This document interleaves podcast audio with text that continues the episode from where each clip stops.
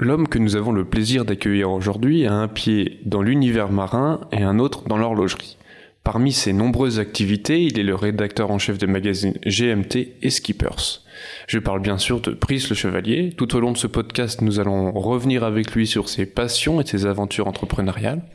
Bonjour Brice et bienvenue, Bonjour. bienvenue sur Tourbillon Watch. Merci, bienvenue à Genève. C'est toujours un plaisir euh, d'être ici. Euh, avant que vous nous embarquiez, euh, sans mauvais jeu de mots, dans, vos différentes aventures, est-ce que vous pouvez vous présenter? Qu'est-ce qu'on doit savoir sur vous? Ah bah, J'imagine que dans le cadre de ce podcast, vous avez déjà présenté d'autres de mes activités. Donc, je suis fondateur en fait des magazines GMT depuis l'an 2000 et des magazines Skippers et de ses déclinaisons depuis 2001. Donc, on a fêté les 20 ans de Skippers cette année. On aurait dû fêter les 20 ans de GMT euh, l'an passé. On a aussi, alors même si j'ai pas créé le site World Tempus, euh, il est euh, dans le giron de mes activités depuis 2014. Donc, D'accord. World Tempus étant le plus gros site d'actualité horlogère bilingue du monde. Euh, mais c'est deux autres entrepreneurs qui l'ont créé. Et puis, si on parle pas uniquement de boulot, je suis père de deux adorables enfants. bon, une qui a 23 ans, donc elle est un petit peu, ce n'est plus tout à fait une enfant. Mais bon, le regard du, par- euh, du père fait que c'est toujours une enfant. Voilà. Euh, et puis sinon, le reste, j'imagine qu'on va l'aborder au fur et à mesure. Et tout à fait. J'aimerais revenir un petit peu en arrière, pas forcément 20 ans en arrière au moment où vous lancez GMT et puis après euh, euh, Skippers, mais d'où vous viennent vos passions pour l'horlogerie et le nautique? Ah oui. Alors l'horlogerie, bon, j'ai toujours aimé les montres. J'ai acheté les premières Swatch quand j'étais étudiant. Euh, D'ailleurs, en déménageant récemment, je suis tombé sur un, un carton Tiens, qu'est-ce que c'est? Plein de Swatch incroyables euh, que j'ai redécouvert avec plaisir. Euh, donc j'ai toujours aimé l'horlogerie et j'ai toujours aimé écrire. En fait, c'est pas ma formation l'écriture, c'est plutôt le, le marketing et le commerce international. Mais en tant qu'étudiant et avant mes premiers emplois, j'ai j'ai toujours écrit sur le voyage, sur le marketing. J'avais même fait un livre de photos euh, quand j'étais étudiant au Havre. Euh, il y a- Il y a quelques années. voilà, quelques On restera flou. et euh, c'était ma première aventure d'éditeur en fait. À la fin de mes études, avant mon premier job, j'ai fait ce livre de photos sur le Havre. Et sans savoir que dix ans plus tard, euh, j'allais en faire mon métier, puisqu'au départ, j'étais plutôt dans le, je faisais carrière dans le tourisme. D'accord. J'étais Ah direct- oui, quand même, du, de, du Havre au tourisme à Genève, il y a tout un périple. Oui, oui, bah, je passais par des études en Angleterre, un premier job en Allemagne, euh, et déjà c'était en fait euh, pour être assistant du directeur marketing du Club Med en Allemagne. Donc mon job c'était d'envoyer les Allemands euh, dans les dans les dans les clubs de vacances, et, ils m'ont proposé ce poste ensuite en Suisse, et c'est comme ça que je suis arrivé en Suisse en 93 à Zurich en tant que responsable marketing du Club Med en Suisse. Euh, ensuite, euh, j'ai une proposition de. C'est ce qui m'a fait là, c'est ce qui a un petit peu initié ma rencontre euh, où euh, les affinités croissantes avec l'univers du yachting. Euh, Sunsail, qui est le leader mondial de la location de, bateaux, m'a proposé un poste à Genève euh, pour en fait diriger le, siège Europe de Sunsail, qui venait d'être créé à Genève. Et, là, en fait, pendant deux ans, j'étais évidemment plongé dans l'univers euh, du nautisme euh, européen, mais depuis la Suisse. Et j'ai découvert beaucoup de particularités sur le yachting en Suisse. Et c'est là aussi où m'est venue l'idée de, et l'envie de créer ce magazine euh, nautique, Skippers. En parallèle, euh, mon envie pour les montres en Suisse, euh, enfin mon envie, mon, mon, amour des montres en Suisse a pris euh, plus d'ampleur que lorsque j'étais petit étudiant. Mmh. Et je voulais travailler dans l'horlogerie. Comme mes études étaient basées sur le marketing, je visais les postes responsable de marketing. marketing.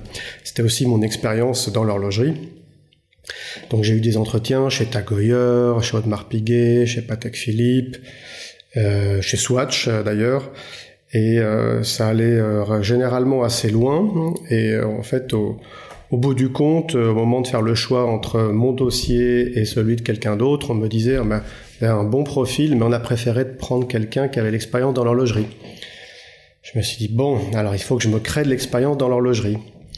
Et pour ça, euh, je me suis dit, bah, le, plus simple pour moi, le plus euh, logique, c'est d'écrire sur l'horlogerie, puisque mhm. j'aime écrire, je sais faire.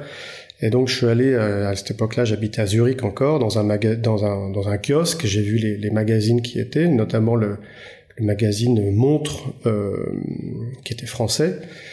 J'ai vu qu'ils n'avaient pas de correspondant en Suisse, donc je les ai appelés pour leur proposer d'être leur correspondant suisse.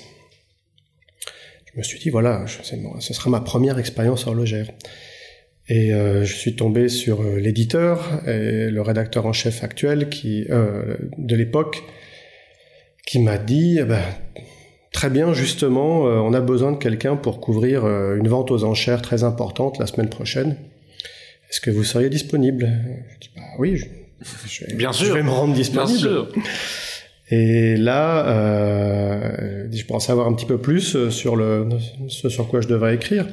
Ah oui, alors c'est une vente aux, enchères thématiques euh, qui va être réalisée par Anticorum, qui était à l'époque le leader mondial de la vente aux enchères de montres. Et euh, ce sera une vente sur les montres érotiques. Et on aurait besoin d'un dossier de 16 pages.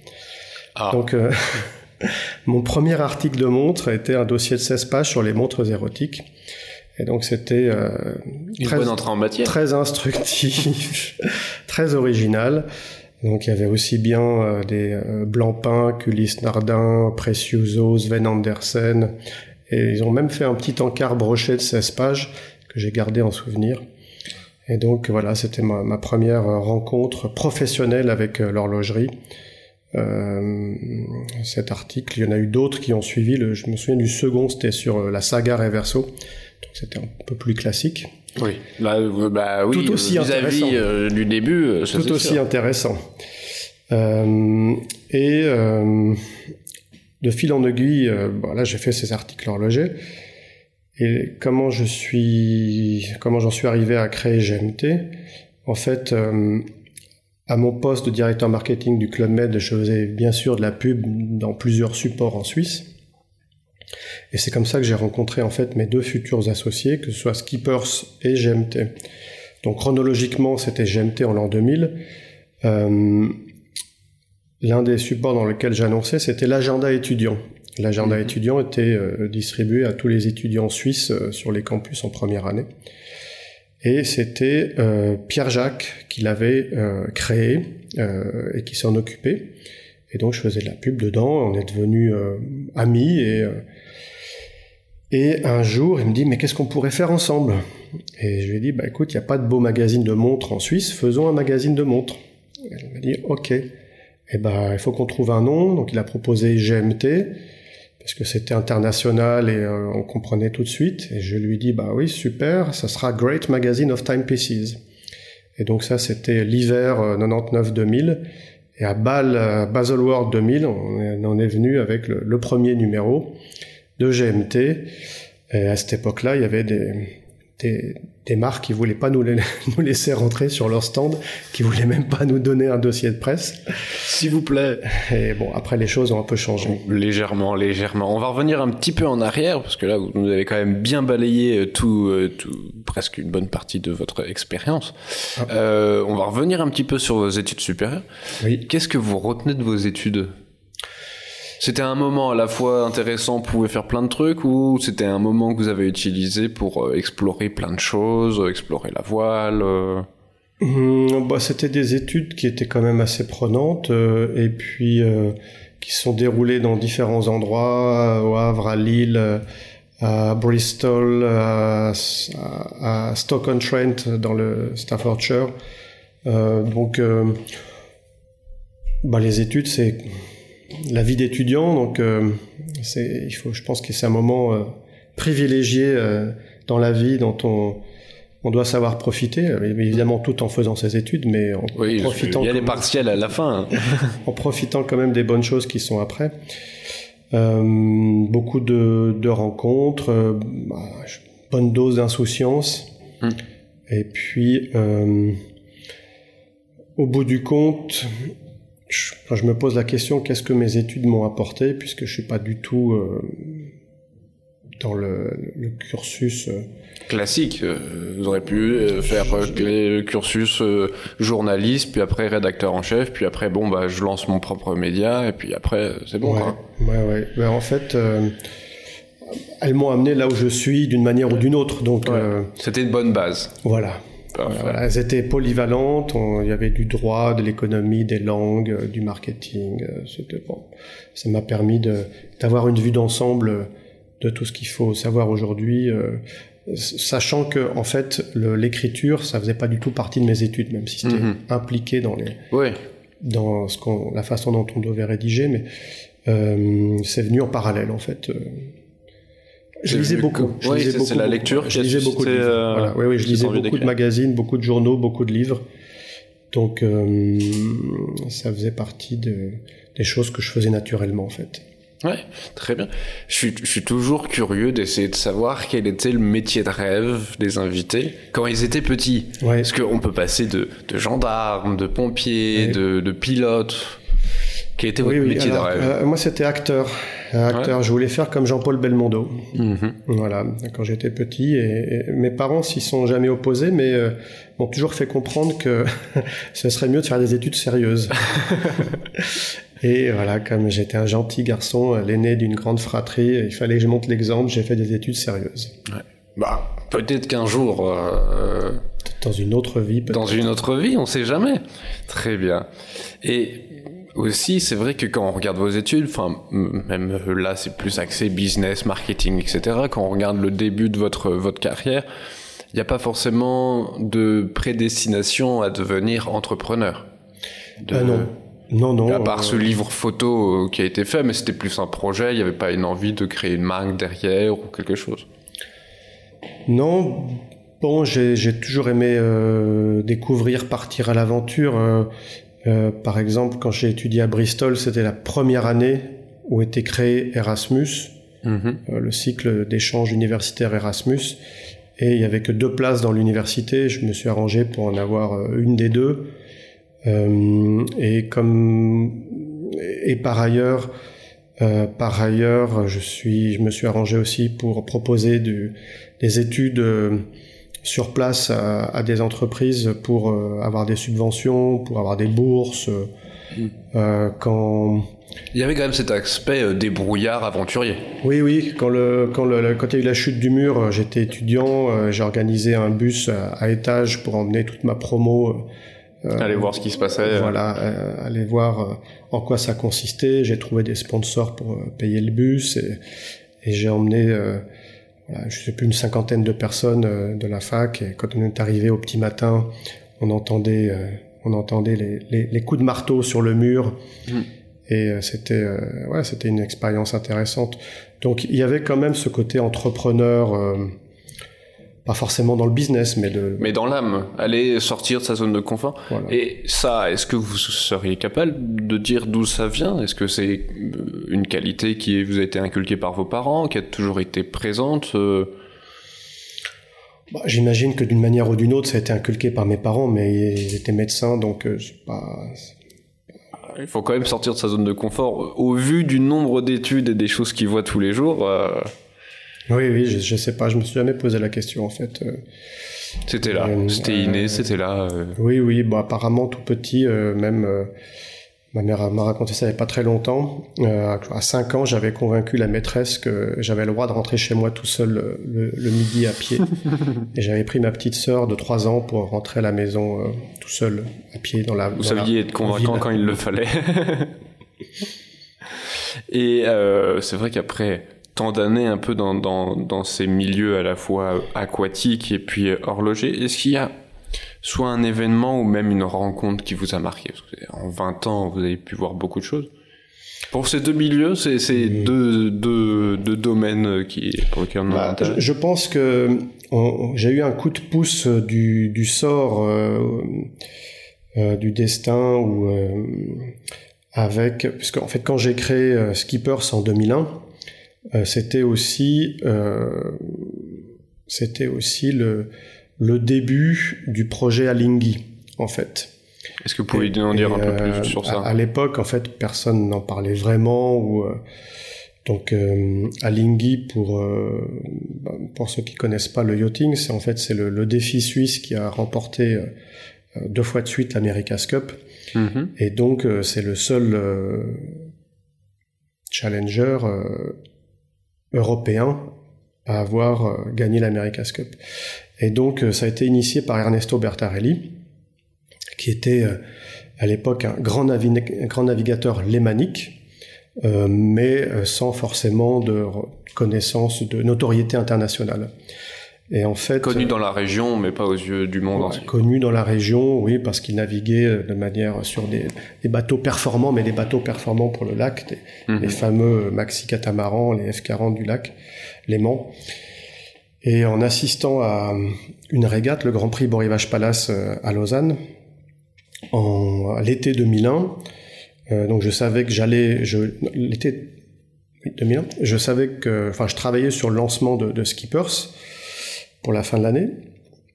Et euh, à la fin d'une régate, je suis allé le voir en lui disant, euh, on se connaissait pas, euh, en lui disant, bah, je travaille sur, je vais lancer un magazine de voile, il va s'appeler Skippers, je voudrais vous interviewer pour le premier numéro. Apparemment, vous allez lancer un, défi suisse, ça m'intéresse d'en parler.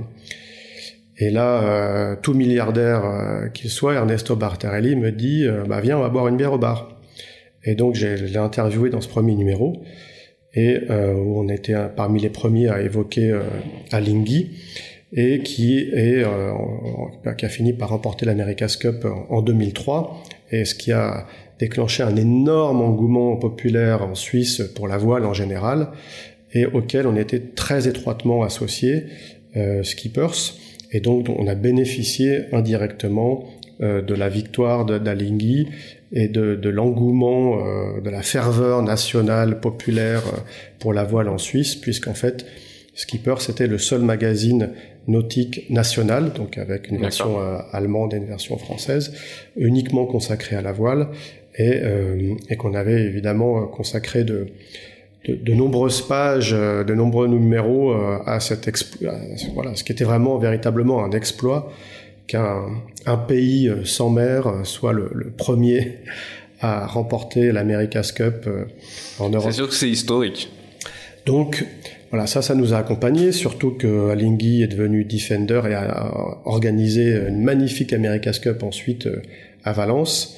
Euh, et là, ils nous ont demandé en fait de, de faire leur guide officiel d'Alinghi trois ans de suite, euh, qui pour le coup, c'était, on parlait plus d'un magazine à 25 000 exemplaires, on parlait d'un 100 000 exemplaires en six langues distribués dans le monde entier. Mm-hmm. Euh, et ça, évidemment, que ça nous a aussi euh, beaucoup aidé, même si bien sûr, il y a eu tout le reste de l'actualité nautique suisse, mais ça, je pense que c'était une rencontre et un événement majeur dans le dans ma vie nautique en fait, qui était tout au début et qui était une coïncidence, mais qui était. Oui, ça a été une rencontre, alignement des étoiles qui fait qu'il y a eu cette victoire, coup de spot, et puis bah euh, tant mieux, euh, parfait quoi. Voilà.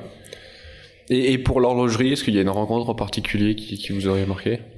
Euh, Ouais, il y a une rencontre euh, qui est complète, qui est pas du tout du même ordre euh, et qui a pas eu du tout le, le même impact au départ pour GMT. Mais euh, donc comme j'avais ma double casquette euh, pendant très longtemps, euh, euh Skippers GMT, notamment sur un salon nautique comme le Monaco Yacht Show, mm-hmm. où nos deux magazines étaient partenaires médias. le Monaco Yacht Show avait été créé par Luc Petavino, qui, en parallèle, avait créé l'association monégaste pour la lutte contre les myopathies du chêne, maladie dont souffrait son fils et euh, qui consiste à, donc, enfin, la, la, fondation en fait a créé Only Watch, ouais, qui aujourd'hui est devenu un phénomène planétaire, mais en 2005, en fait, c'était un micro événement, c'était une petite vente aux enchères de pièces uniques euh, qui se déroulait pendant le Monaco Yacht Show. Euh, à l'époque, c'était Anticorum qui euh, qui chapeautait tout ça. Qui, voilà, disons qui était mandaté pour euh, pour la vente aux enchères. Et Only Watch faisait cet événement. Et, et en fait, je, on, on s'est très bien entendu euh, je, tout de suite euh, avec Luc Petavino. Et d'ailleurs, je l'ai j'ai participé à cette première vente en répondant au téléphone, en répondant aux enchères au téléphone. Et puis, bah, j'ai accompagné aussi, bah, j'ai vu l'évolution de la maladie chez son fils à chaque édition du Monaco Show. Et cette biennale qui petit à petit a pris de l'ampleur et a séduit de plus en plus de gens, à la fois par le charisme de Luc Pétavino, les professionnalistes de l'organisation.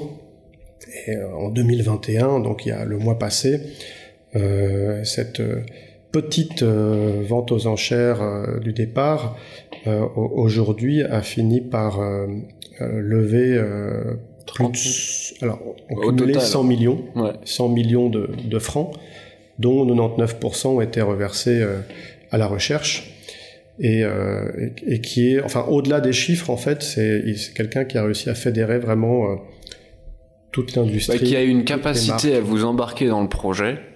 Euh, sans vous forcer et à la fois en vous montrant que c'est une super opportunité et qu'on va tous très bien s'amuser.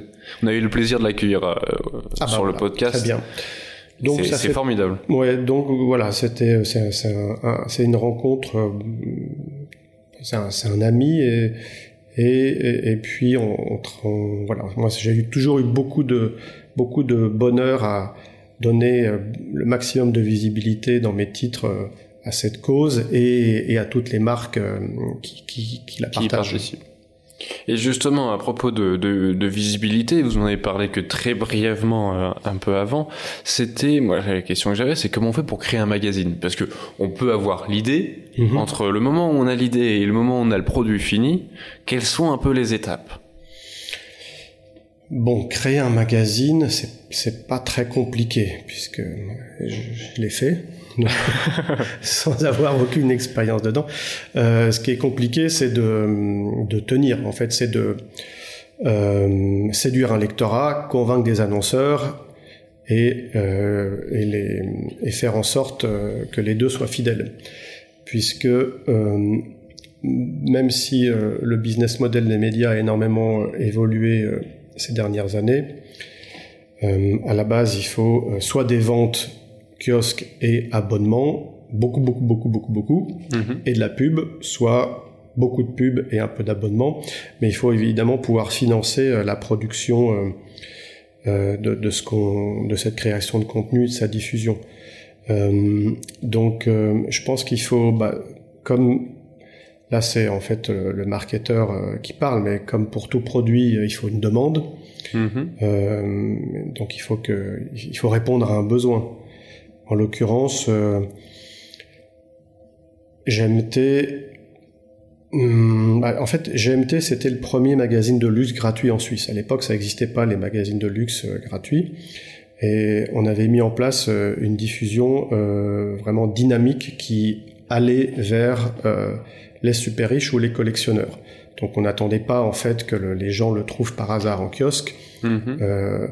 notre volonté, c'était vraiment qu'il soit lu euh, par des gens qui s'intéressaient aux montres et qui avaient le moyen d'acheter euh, les montres qu'on présentait dans le magazine. Donc par exemple, je donne uniquement deux exemples.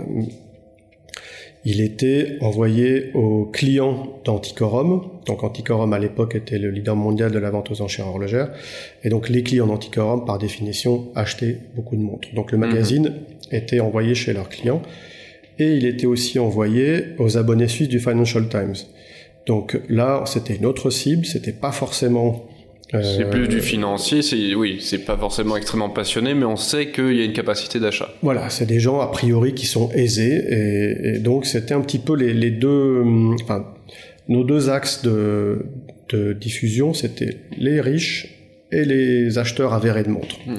Et ça, c'est uniquement deux exemples de distribution, mais il y en a eu plein, et c'est comme ça aussi qu'on a un peu convaincu euh, les marques de nous suivre, de nous, suivre euh, d'autant que le magazine était trilingue, donc euh, français pour la, Romandie, allemand pour la Suisse alémanique et anglais puisqu'on sait que les donc anglais il est bilingue français anglais et, et allemand anglais puisqu'on sait qu'en Suisse en tout cas jusqu'à très peu de temps quand les gens pouvaient encore voyager, euh, c'est essentiellement les touristes qui achètent des montres. Donc on voulait mhm. euh, pouvoir euh, nous, nous s'adresser à la fois aux locaux et aux businessmen et autres touristes aisés de passage. Mais comment on fait entre le moment où on a le projet, vous avez cette idée de se dire, ok, ça, on, on, va viser ces gens qui ont une capacité d'achat, -hmm. que ce soit des passionnés ou des gens riches. Euh, ah, parfait, le Financial Times. Ah, parfait, Anticorum. Vous arrivez après devant Anticorum en mode bonjour, voilà. Alors je suis en train de créer un magazine. Euh, Est-ce que vous pouvez me donner accès à votre base de données clients euh, et on va leur envoyer? Bon, Ou le Financial Times ah, aussi. Oui, oui. Alors il faut que ce soit win-win, bien sûr, hein, euh, puisque euh, leur intérêt aussi anticorum, c'était qu'en fait, on, on, avait une rubrique euh, sur les, les, ventes aux enchères dans le magazine, mm -hmm. et donc on leur donnait de la visibilité. Et, et Anticorum était présent d'une manière éditoriale dans le magazine et touchait par là bah, le reste de notre lectorat, puisqu'il n'y avait, il y avait pas uniquement... Euh, c'est pas que ça, il y avait... Il y avait euh, pas uniquement les clients d'Anticorum. Anticorum, c'était euh, c'était peut-être 15 à 20% de la distribution. Donc, eux étaient intéressés à toucher les 75 ou 80 autres pourcents de notre lectorat, puisque c'était bah, pour eux des, des, nouveaux clients potentiels. Ouais. Euh, le okay. FT, c'était un peu pareil. Euh, c'était un autre genre d'accord, mais mais il y a eu beaucoup. On donnait aussi euh, bah, tous les détaillants. On avait sélectionné les 300 meilleurs détaillants suisses qu'on appelait le Who's Who, et ces 300 meilleurs détaillants étaient référencés dans le magazine et recevaient le X euh, copies du magazine pour l'offrir à leurs clients. Donc eux, d'une part, à l'époque, il n'y avait pas de magazine horloger en fait. Hein, ouais, donc, euh, tout à fait. Donc d'une part, ils avaient un petit cadeau à faire euh, à leurs clients. D'autre part, ils étaient référencés dans le magazine. Euh, donc il fallait quand même que le contenu soit suffisamment euh, intéressant et séduisant pour que pour plaire à la fois euh, bah, des gens qui s'intéressent aux, aux, montres, mais pas forcément des geeks en fait. Oui, oui. Donc il, il faut, faut toucher un, un, un, panel suffisamment large pour que ça soit intéressant pour tout le monde. Oui, donc l'idée en fait, on, on, je sais pas, on, on s'est dit voilà, on veut écrire, on, on, a une passion pour les montres, on veut écrire sur l'horlogerie. Et, pour ça, il nous faut euh, canaux de diffusion, il nous faut un financement. En l'occurrence, le financement, là, c'était la pub. Ouais. Et justement, avec la pub, quand, quand vous avez le premier numéro, euh, comment on fait pour convaincre euh, les gens de mettre de la pub dans votre magazine?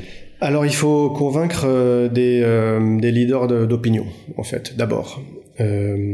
Et donc Bon, c'était il y a 21 ans, mais euh, en tout cas, il y a une personne qui, il y a plusieurs personnes qui nous ont fait confiance et qui nous ont aidés. Bon, Osvaldo Patrizzi, le fondateur d'Anticorum, mm -hmm. puisqu'il a accepté de, de, jouer le jeu et d'en parler à deux trois marques, mais aussi à l'époque, euh, il y avait euh, Patrick Kremers qui dirigeait euh, les ambassadeurs, donc la, la, la chaîne de, de détaillants euh, haut de gamme euh, les ambassadeurs. À l'époque, c'était vraiment la référence euh, du détaillant horloger. Les ambassadeurs, ils avaient les plus grandes marques et étaient présents dans toute la Suisse. Et le patron des ambassadeurs à Genève avait adoré notre concept, à la fois de maquette, de contenu et de diffusion, avait cru au, au projet et nous avait dit je vais vous aider. Et donc lui avait euh, s'était engagé à faire de la publicité, à distribuer le magazine et avait aussi appelé plusieurs marques qu'il distribuait pour dire tout le bien qu'il pensait du magazine. Okay. Et donc euh, entre euh, entre voilà les, les, quelques personnes qui nous ont euh, aidés de manière décisive au départ et aussi euh, bah, la force de conviction de, de Pierre Jacques, dont c'était le boulot, le cofondateur de GMT, de en fait de convaincre des annonceurs de faire de la, de la publicité dans le magazine. C'était aussi, ça faisait partie de son, c'était son métier à l'époque, hein, avec ses, les différents supports dont il s'occupait, dont le sien. On, on, a pu faire euh, deux numéros la première année euh, en parallèle de notre carrière respective. Oui, ok. Vous n'aviez pas tout arrêté pour pouvoir faire ça. Non, il y avait toujours vos activités respectives. Ouais. Moi, je prenais mes vacances pour aller à Bâle, j'écrivais le soir et le week-end, ouais. etc. Ok. Et justement, nous, on, voit juste le magazine qu'on a entre les mains, mais comment ce magazine-là voit le jour? C'est quoi un peu les grandes étapes entre euh, le moment où on se dit, bah, la date butoir euh, du, numéro euh, approche, il faut bien sortir quelque chose. Quelles sont ces grandes étapes pour qu'un un magazine voit le jour? Bah, il faut d'abord définir le contenu éditorial. Donc ça, on a beaucoup discuté avec les acteurs, euh, avec des marques horlogères, avec des acteurs bienveillants euh, pour nous aider à... Non mais maintenant, là maintenant. Ah, aujourd'hui, ok. Comment ça se passe? Bon, il y a plusieurs... Euh, bah, ça commence par la rédaction. D'accord. Alors, alors on va dire même que ça commence par euh, le travail journalistique, donc pas forcément la rédaction, mais euh, la quête d'information. Donc aller sur les événements, à la rencontre des marques. Euh. Des événements comme la Dubai Watch Week, ou tout simplement aller frapper à une manufacture, aller déjeuner avec un PDG, aller voir un détaillant, enfin se renseigner sur les nouveautés. Donc une fois qu'on s'est renseigné sur les nouveautés ou les projets des marques, euh, par exemple, la semaine dernière, j'ai interviewé le nouveau PDG de, de Breguet, Lionel Amarca. Euh, et eh ben, on a de la matière pour écrire un article. Donc, on écrit cet article qui, dans le cas de GMT, doit être traduit en anglais et en allemand, mhm. euh, relu, euh, envoyé euh, au graphiste avec l'iconographie. on reçoit la proposition de layout du graphiste, qu'on valide ou pas, on fait éventuellement des allers-retours. Euh, le texte est à nouveau relu, relu sur le PDF, ensuite c'est envoyé au lithographe. Donc le lithographe, c'est pas une étape par laquelle passent tous les magazines, c'est euh, l'étape entre euh, le layout, donc la maquette, et l'impression, qui permet de mettre en valeur les images, qui permet de donner, de, faire des retouches sur des montres, euh, mettre en valeur les, couleurs, en fait. Pour que le numéro soit le plus propre possible? Le plus qualitatif, ouais, le plus joli pour que les pour, qu'on, pour que les images soient le, plus belles possible. Donc le litho, euh, après euh, donc le, le, litho intègre toutes les images du graphiste, nous envoie les fichiers pour une nouvelle relecture euh, avant euh, que ça parte en impression. Et euh, que ce soit pour Skippers ou GMT, ça a toujours été très très très important pour moi la qualité. Donc pour que, comme on parle d'une passion, on parle d'une activité, d'une passion dans laquelle on a beaucoup de plaisir, on veut que les lecteurs euh, intéressés par cette passion aient autant de plaisir à lire nos magazines qu'il l'est à faire de la voile ou regarder leur montre. Donc la qualité, ça a toujours été super important. Euh, que ce soit au niveau de la rédaction, de la traduction, de la litho, et ça va aussi pour la distribution, euh, le relationnel avec tous les intervenants du magazine, que ce soit les, les lecteurs, les fournisseurs, les clients. Donc la qualité, je pense qu'on n'a jamais dérogé, même pendant les périodes de crise, et c'est ce qui nous a permis aussi, je pense, de, de passer des étapes et des périodes plus difficiles. Mmh et toutes ces étapes-là, ça met combien de temps à peu près? Grosso merdo. Euh... Bon, GMT, on en fait 7 par an. D'accord. Donc on va dire un peu plus que. Un peu, un peu moins d'un magazine tous les deux. Un mois et demi, quoi. Mois. Mais euh, ouais, il faut compter, faut compter, un mois, un mois et demi. Parce qu'en fait, à la fin de l'année, ça s'accélère. On en a un en septembre, un en octobre, un en novembre, un en décembre. C'est là on, on dort plus. on travaille sur plusieurs magazines en parallèle, mais jamais plus que deux, je crois, en parallèle. Donc il faut compter un mois ou deux, voilà. Ok, un mois ou deux de travail pour entre euh, le moment où on a la matière et le moment où on a le produit, quoi. Euh, à peu près. Le moment où on commence à rédiger, en tout cas. Ouais. Oui. Ok. Et justement, euh, bon, bah, ça fait, vous avez vu euh, l'apparition du, du, digital, euh, tout ça arrivait. Comment vous voyez le futur de la presse papier, du magazine? Euh, alors, je pense que c'est une question qu'on pose à chaque fois qu'il y a un nouveau média euh, qui arrive, que ce soit la radio, la télé, etc. Euh, évidemment que le digital a un rôle très important, une influence et des conséquences euh, énormes sur le, papier, sur la presse papier. Euh, Aujourd'hui, on, alors je suis persuadé qu'il y aura toujours, en tout cas, qu'il y a une place pour la lecture, pour les magazines de qualité sur des sur des passions. Mmh. Euh, ma fille, qui est évidemment hyper digitale, connectée, euh, qui fait du surf, euh, elle veut avoir là, son, magazine, son de magazine de surf, même si elle regarde les vidéos sur son. Mmh. Euh, il y a des pure players digitaux, des, donc des sites internet horlogers qui sortent aussi leur magazine, donc une ou deux fois par an, pour avoir ce contact euh, physique. physique. avec les lecteurs, et aussi parce qu'en fait on consomme pas du tout euh, la lecture de la même façon en, en, balayant du doigt un écran ah ou en étant confortablement installé avec avec un, magazine où on sait qu'on on a un petit peu de temps et c'est un loisir euh, de le lire et voire de le partager avec d'autres et de revenir dedans. Ah mais oui, cet article, c'est vrai, il était là. Il y a des gens en fait qui nous qui font la collection euh, des magazines. Donc dans l'émotionnel, à partir du moment où on arrive à s'adapter, à garder un contenu euh, euh, pertinent et qui correspond au goût et aux attentes des lecteurs, puisque ça, de toute façon, il faut toujours se remettre en question. Hein. Il y, a, le papier d'un côté, mais le contenu et la façon dont, dont on parle, c'est aussi euh, c'est quelque chose qui, qui, qui a un, rôle, une influence énorme.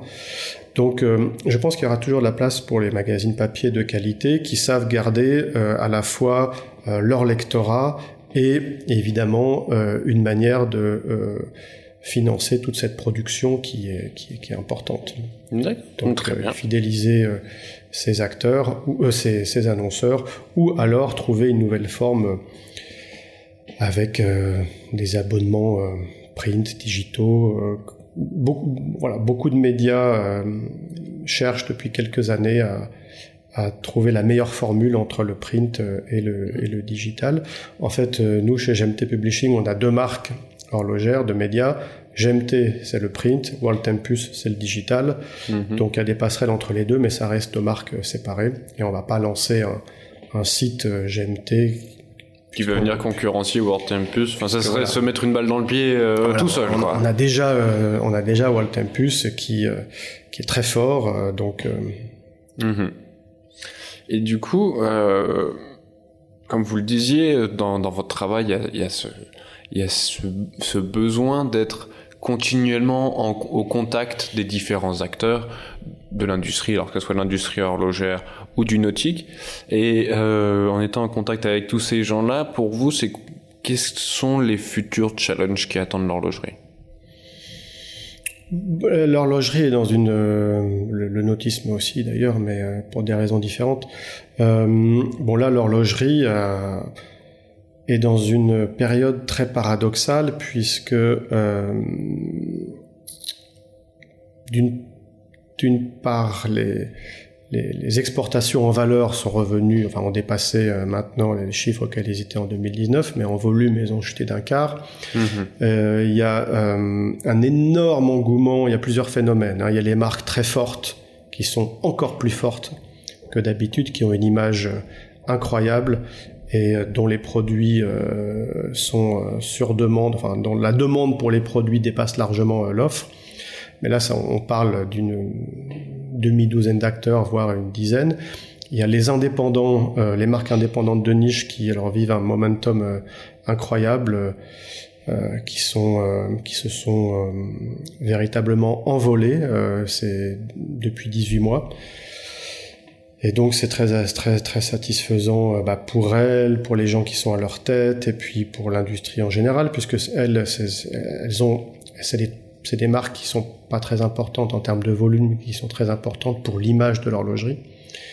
Euh, il y a le l'envol aussi du marché d'occasion, avec des acteurs euh, structurés mondiaux très importants euh, qui nourrissent en fait l'appétit pour euh, pour les montres et crée crée aussi de, des nouveaux venus sur le marché de l'horlogerie. Donc il y a plusieurs courants. Euh, L'Europe euh, souffre un petit peu puisque comme il n'y a plus tous ces touristes chinois qui viennent acheter dans les dans les boutiques en Europe, les, les, marques qui sont très dépendantes du marché européen ont de la peine. Celles qui sont fortes en Asie, aux États-Unis, bah, vont très bien. Donc euh, il y a beaucoup de beaucoup d'enjeux, beaucoup de challenges, tout va très vite. D'une manière générale, euh, ce, euh, ce, qui sera primordial pour moi pour l'horlogerie, c'est qu'elle continue à séduire, à donner envie, puisque mmh. aujourd'hui avoir une montre ne sert pas à grand chose, si ce n'est à avoir du plaisir à la porter et, et ou à la montrer. Donc il faut que les marques horlogères puissent continuer à donner envie à créer de l'émotion euh, pour euh, pouvoir continuer à, se battre face à toutes les tentations euh, dans les autres secteurs qui inondent nos, écrans, nos magazines à longueur de journée. En fait, aujourd'hui, dans les pays qui ont la chance d'aller bien, on sait plus où donner de la tête. Donc, c'est sûr. Et euh, j'avais du coup une autre question pour terminer tout ça.